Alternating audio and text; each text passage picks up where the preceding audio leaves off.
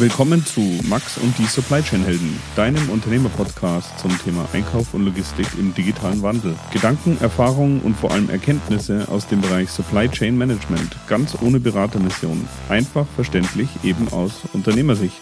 Ich bin Max Meister und wünsche euch viel Spaß. Welcome to a new episode of Max and the Supply Chain Heroes. My today's guest is uh, Tom Gale, CEO of Modern Distribution Management. They serve all people that are interested in informations about wholesale distribution in the US. And I think this episode is very interesting because uh, you can get many insights in the actual state of distribution in the US and also have some insights about the situation for the distributors in Germany. I think MDM.com is very share worthy, and I think it would be good if you check out the homepage. We will put it in the description below. They have a so called premium part, and I think it's very interesting to get some insights there. I also attended a convention last year in Denver. And um, yeah, I think they do a good job. So I wish you interesting 30 minutes. And as always, when you have feedback, just write me an email to max at supplychainheroes.com. Have fun. Okay, welcome to a new episode of Max und die Supply Chain Helden. Uh, today I have an uh, English speaking guest. Tom Gale is sitting here. Before I start introducing you halfway, maybe uh, you just tell uh, the audience who you are and uh, what you do. Thank you, Max. Uh, delighted to be here with you today. I am the CEO of Modern Distribution Management. It is a market research and media company based in uh, Colorado in the United States. And we have been actually a newsletter journal that covers wholesale distribution since 1967. Uh, in 1992, I bought the newsletter, and particularly in the last 10 years, we have really uh, invested more in our research and uh, digital channels and really tracking key trends in uh, distribution. So we don't really cover products, we cover all verticals of distribution, but it's really around the operating best practices of distributors. The key trends that are changing the industry and, uh, and and the strategies of companies. So we we do a lot of work in terms of uh, mergers and acquisitions, competitive dynamics, and um, and that includes some of what's taking place in Europe as as well as the United States. So your focus until today is mainly the U.S. market. Um, yes, up until I would say in the last ten years, in particular, there's been a few different ways of uh, acquisitions going in both directions, but primarily there were some European distributors in, including Erics and Sonepar across a couple of different uh, product verticals that started buying up U.S. distributors and building a, a, platform in North America. And so that was that was roughly 10 to 15 years ago that started to take place. So when that started happening, uh, we became more interested in covering those companies in Europe more closely. Mm-hmm. So I get to know you uh, a couple of years ago uh, when I asked you about uh, which companies I should visit uh, in the US. So we are mainly trying to figure out what's going on in supply chain management and in supply chain uh, optimization. So I think it would be very interesting to draw out uh, what is the actual state of the whole topic supply chain management and disruptive distribution, as you always call it, in the US. Sure. Um, well, a final piece of introduction because I think it's important. But on the media side of what we do, we uh, produce a daily e newsletter that reaches about 15,000 wholesale distribution executives as well as the suppliers uh, to them. So, about 85% of our audience are distributors, about 10% are uh, manufacturers of products, and I'd say 5% are service providers. So, it's the software companies and, and, and the ERP systems that cover um, and the consultants that are working in the industry.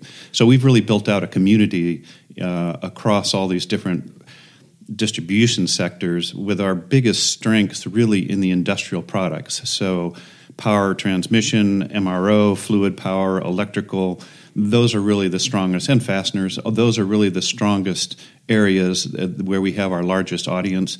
And then as well, uh, also in construction supplies, building materials. So, as you finished up with the introduction, you are talking, or your audience is uh, basically covering all parts of the supply chain. So, it, you have the manufacturer, you have the distributor, you have some software companies. So, what is the actual state? Well, um, so so we also do a lot of surveys of our our audience, and what we've really uh, seen a shift in what's really forming our themes this year uh, is really around a couple of different areas. One is around analytics being a really critical uh, aspect of um, what we really track what the, the the leading distributors are doing to really differentiate themselves in their respective markets. Um, and it really comes down to three things that we're tracking now and really seeing making the big difference. One is in analytics and really companies that are able to better leverage their data and understand what's happening. The other aspect is in digitalization, uh, and and in particular, starting to think differently in terms of uh, becoming more platform companies. And then the final piece is around talent development. and in distribution, at least in the U.S., that's always been um, put in the back seat. It really hasn't been so important. We really think, and what we're seeing here is that things are changing so quickly now that finally distributors are recognizing they need to bring new types of talent into their businesses that five years ago they weren't thinking about. Yeah, I always say company culture eats strategy for breakfast. Absolutely. So I think it's very important that uh, you have young people that really understand how the company is working and try to evolve step by step. And you, you cannot make a strategy in digitalization in the ivory tower and uh, know what is happening in 10 years. So uh, you have always have to adapt uh, quickly. You mentioned uh, three topics. If you look at the analytics part, can you tell us some some services or some thoughts you have where uh, some distributors do a good job in terms of supply chain optimization?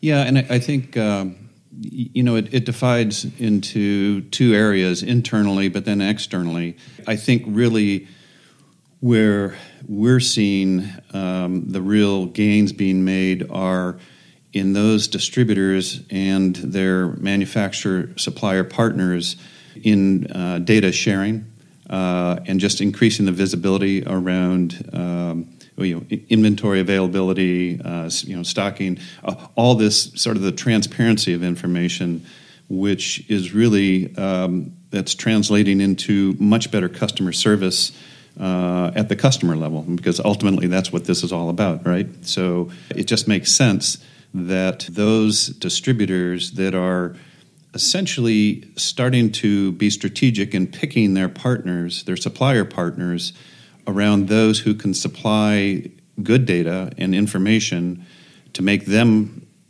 much smarter to their customers. That's that's the shift we're starting to see i think in terms of there's still exclusive distribution there always will be but there's another level that's entering here in terms of um, you can't be all things to all people and i think that's a shift that's starting to get faster right now uh, do you see new distributors uh, going to the industrial market? So we, we, all know about Amazon Business, but do you know other companies that use that kind of data analytics? Absolutely. And this is where, you know, and of course, this all comes together in terms of, I talked about digitalization, analytics, and talent. Uh, of course, all of this is all mixed up into one very important um, mix of how, how, how company builds competitive advantage. Um, so, so to your question, um, what we're seeing now are new models of distribution where, in a similar way to what Amazon Business is doing, um, the, their cost structures are entirely different than the traditional um, branch uh, models that have worked for you know 100 years in distribution. And uh, what that means is it's, it's becoming very difficult uh, for traditional distributors to operate in the same model with the same type of cost structures, particularly in outside sales. And the out, typical outside sales costs for most distributors are very expensive. So, what we're really seeing right now is a very quick transition uh, for some distributors to really attack that problem of a sales model that's not sustainable in the future with all the digital uh, competitors that are emerging out there. So, again, what's happening out there is you're getting another fragmentation taking place in terms of what the market looks like with a much smaller type of distributor, but they still have access to product one way or another. But they don't have the same uh, carrying costs for inventory. Uh, they figured out how, how to operate that more leanly but they also have a much leaner sales model as well. I think it's a similar situation here uh, in Germany. Um, also, the costs for outside sales are quite high.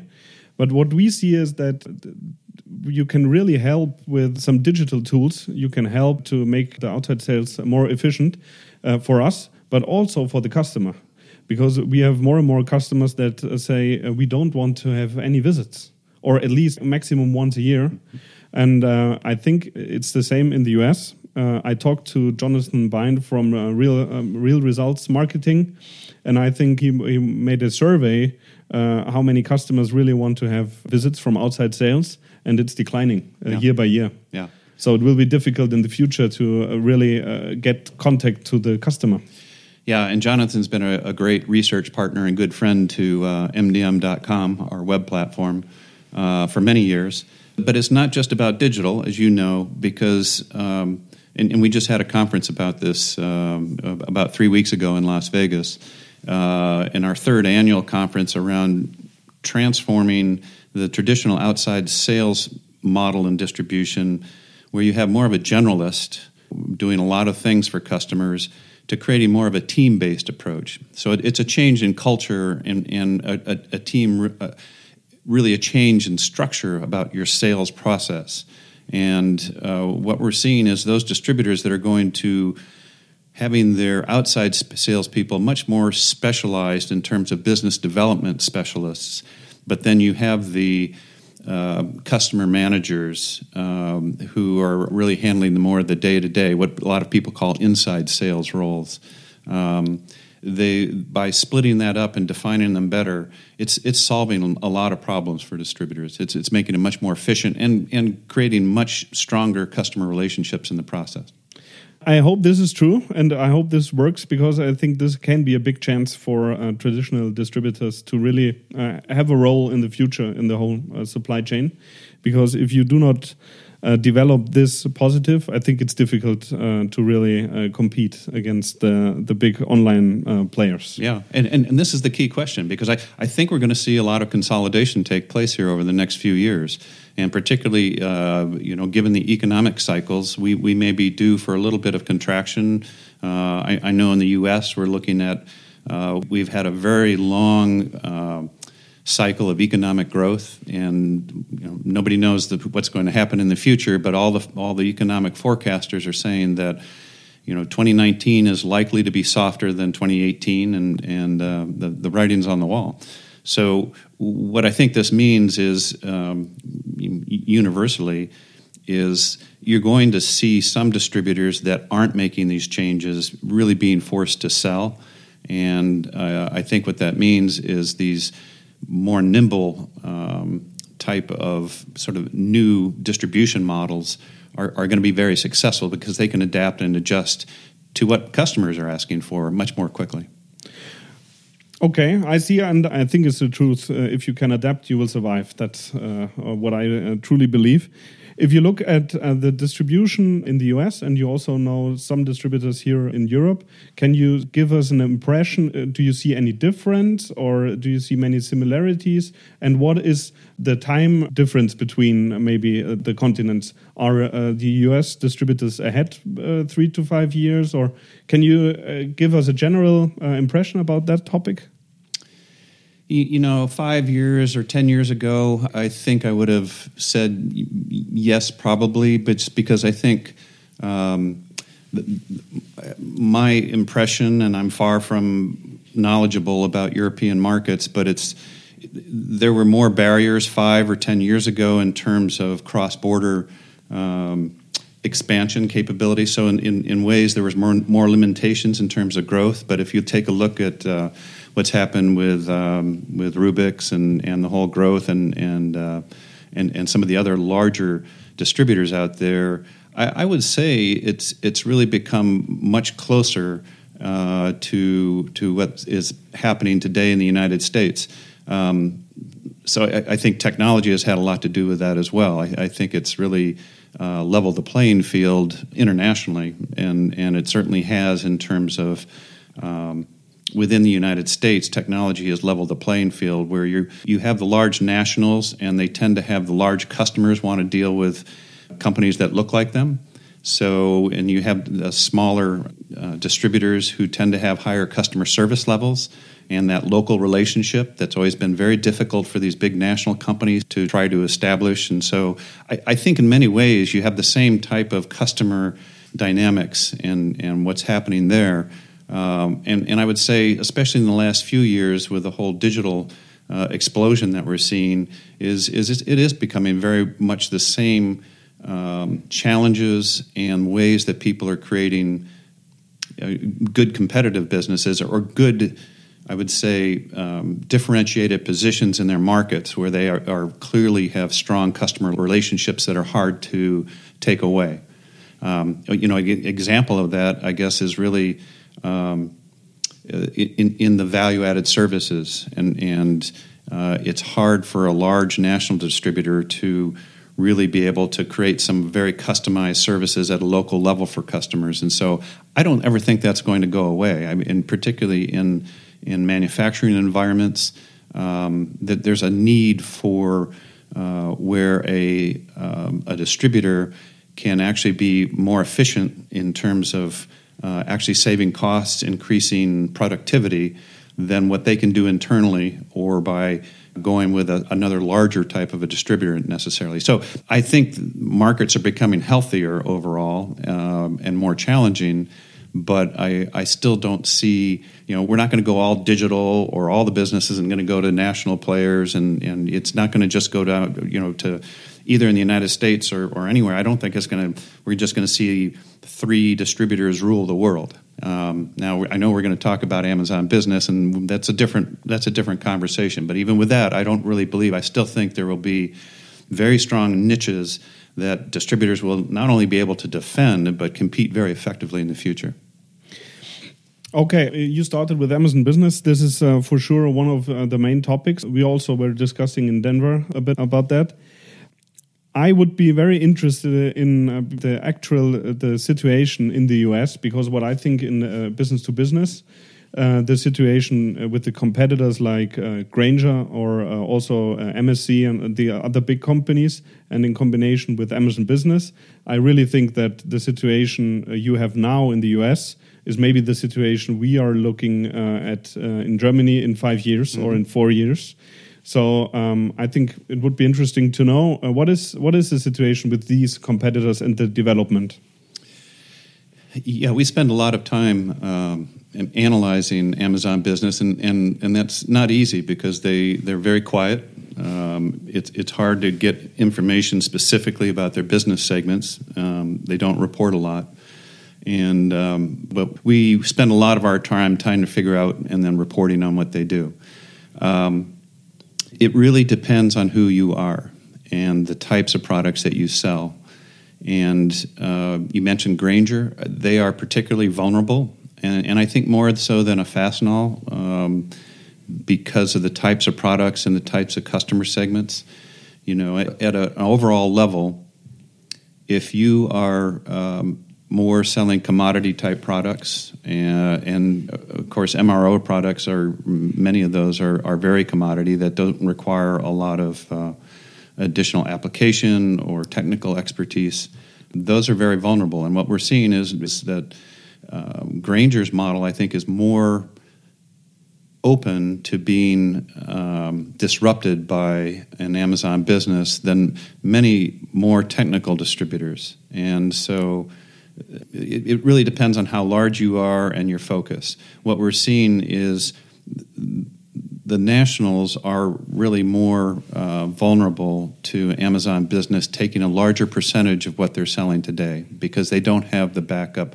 It used to be that Grainger was the uh, convenience store. They had the ability to um, you know, if you needed something, you could get it tomorrow. Well, Amazon Business has taken that away, right? And you, know, you can get it today in many cases.